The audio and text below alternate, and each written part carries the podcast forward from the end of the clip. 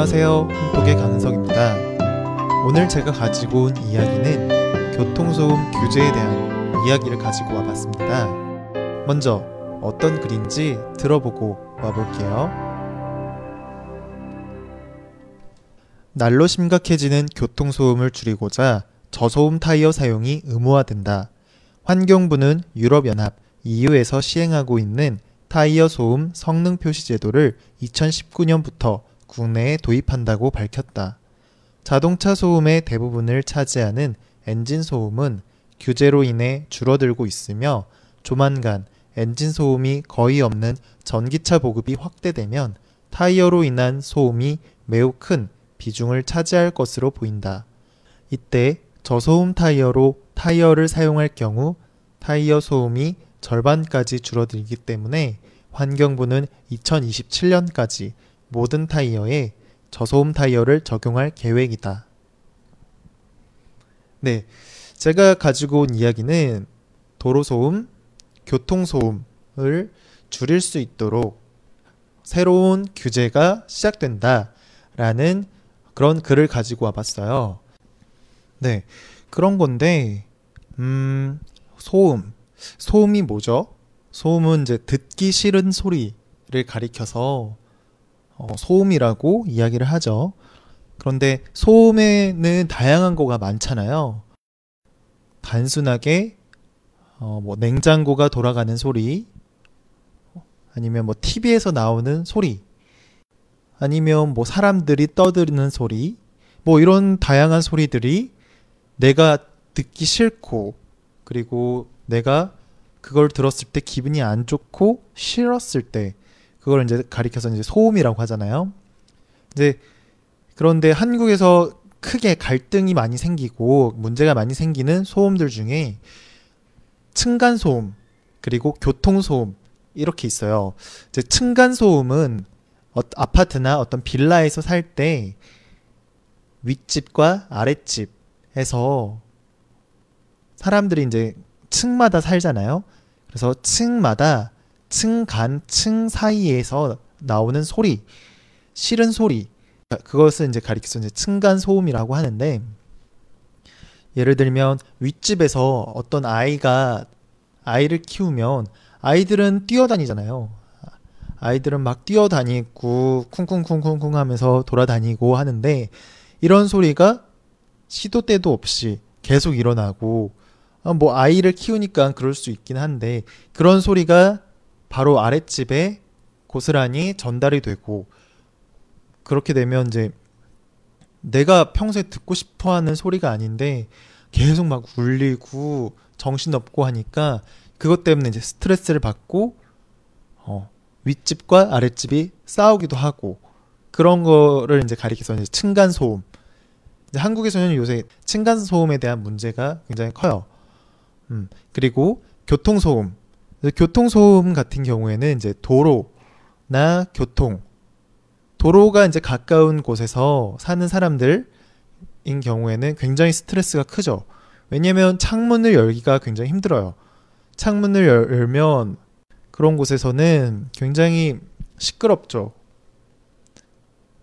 뭐 타이어 어, 차량이 오가는 소리, 뭐 엔진 소리, 막 이런 게 굉장히 시끄럽고 그래서 어, 창문도 제대로 못 열고 굉장히 시끄러운 그런 생활을 하게 되는데 이제 이런 이런 이제 문제점들을 이제 조금 조금씩 이제 잡기 위해서 해결하기 위해서 정부는 어떤 규제를 만듦으로, 만들어서 그런 문제점들이 생기지 않도록 하도록 하죠.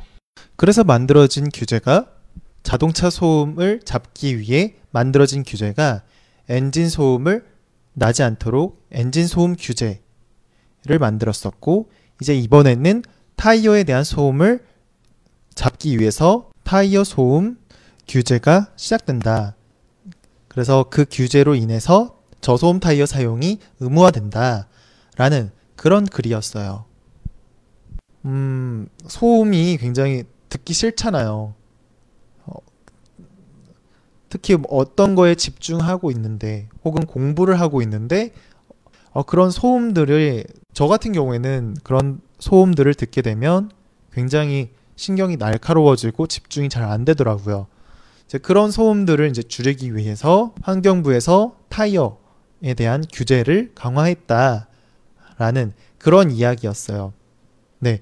이제 내용을 이제 어느 정도 이해를 했으니까 다시 한 번 더 두 번 반복해서 제가 이야기를 할 테니까 이것이 이제 잘 이해가 되는지 다시 한번 들어보도록 할게요. 날로 심각해지는 교통소음을 줄이고자 저소음 타이어 사용이 의무화된다. 환경부는 유럽연합 EU에서 시행하고 있는 타이어 소음 성능 표시 제도를 2019년부터 국내에 도입한다고 밝혔다. 자동차 소음의 대부분을 차지하는 엔진 소음은 규제로 인해 줄어들고 있으며 조만간 엔진 소음이 거의 없는 전기차 보급이 확대되면 타이어로 인한 소음이 매우 큰 비중을 차지할 것으로 보인다. 이때 저소음 타이어로 타이어를 사용할 경우 타이어 소음이 절반까지 줄어들기 때문에 환경부는 2027년까지 모든 타이어에 저소음 타이어를 적용할 계획이다. 날로 심각해지는 교통소음을 줄이고자 저소음 타이어 사용이 의무화된다. 환경부는 유럽연합 EU에서 시행하고 있는 타이어 소음 성능 표시 제도를 2019년부터 국내에 도입한다고 밝혔다. 자동차 소음의 대부분을 차지하는 엔진 소음은 규제로 인해 줄어들고 있으며 조만간 엔진 소음이 거의 없는 전기차 보급이 확대되면 타이어로 인한 소음이 매우 큰 비중을 차지할 것으로 보인다.